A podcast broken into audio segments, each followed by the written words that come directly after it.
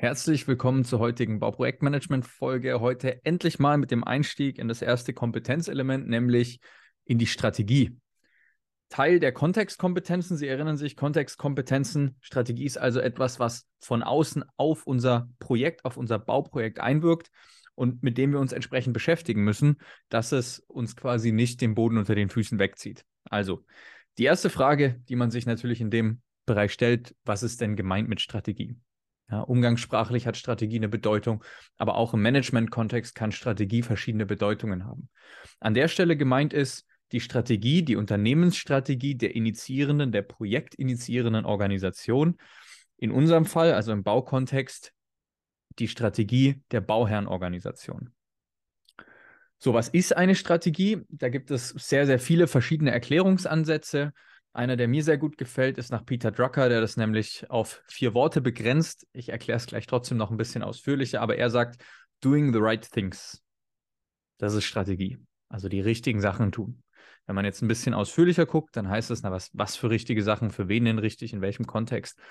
Grundsätzlich kann man sagen, dass Strategie quasi ein Bündel an Maßnahmen ist, die langfristig den Unternehmenserfolg sichern sollen. Dadurch, dass sie Wettbewerbsvorteile in dem Markt schaffen, in dem ein Unternehmen tätig ist. So, das klingt jetzt sehr abstrakt. Ich versuche es mal runterzubrechen.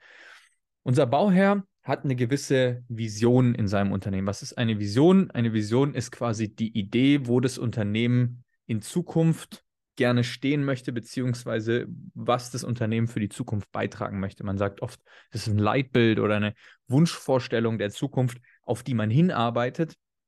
Also die Frage ist, wohin will das Unternehmen? Das ist die Vision, die das Unternehmen hat. Aus der Vision abgeleitet wird dann die Mission. Das ist der Zweck des Unternehmens. Was wird konkret getan? Es umreißt quasi den Handlungsbereich, in dem das Unternehmen tätig ist.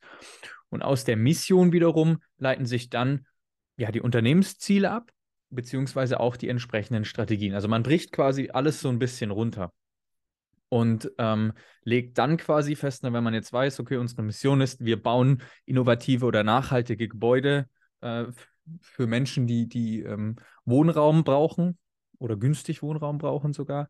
Das wäre jetzt der Handlungsbereich und die Strategie legt jetzt fest, wie schaffen wir das denn, uns dabei auch auf dem Markt, der relativ dynamisch und, und durchaus manchmal hart sein kann da draußen, ähm, vor allem wenn so viel passiert wie jetzt in den letzten zwei, drei, vier Jahren, wie können wir das machen, dass wir auf dem Markt bestehen, dass unser Unternehmenserfolg sichergestellt wird. Also darum geht es bei der Strategie.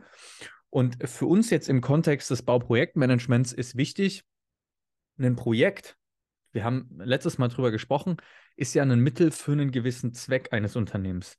Also es gliedert sich auch wieder in die Reihe ein, Mission, äh, Vision, Mission, dann die Ziele oder Strategien des Unternehmens und darunter kommen jetzt die Projekte als quasi Vehikel in Anführungsstrichen, die eine gewisse Veränderung kurzfristig, mittelfristig, langfristig im neuartigen Sinne herbeiführen sollen. Also wenn ich jetzt einen Unternehmen, äh, unter Unternehmens, neuen Unternehmenshauptsitz baue, dann hat das ja natürlich einen gewissen Hintergrund. Ich baue ja nicht einfach so zum Spaß. So, und wichtig fürs Projektmanagement ist jetzt, dass die ICB den Projektmanagern und Projektmanagerinnen die Aufgabe zuspricht, hier auch von unten quasi einen gewissen Abgleich vorzunehmen, erfüllt das Projekt so, wie es jetzt aktuell dasteht, weil ein Projekt entwickelt sich ja. Wenn man jetzt über zwei Jahre baut, dann hat man irgendwie zwei, drei Jahre Planungszeit, vielleicht sogar noch vorneweg oder Konzeptionierung. Dann muss man laufend auf Veränderungen reagieren und muss dabei eben aufpassen, dass sozusagen der ursprünglich angedachte Nutzen, der ja quasi aus der Unternehmensstrategie heraus entsteht, dass der nicht verloren geht.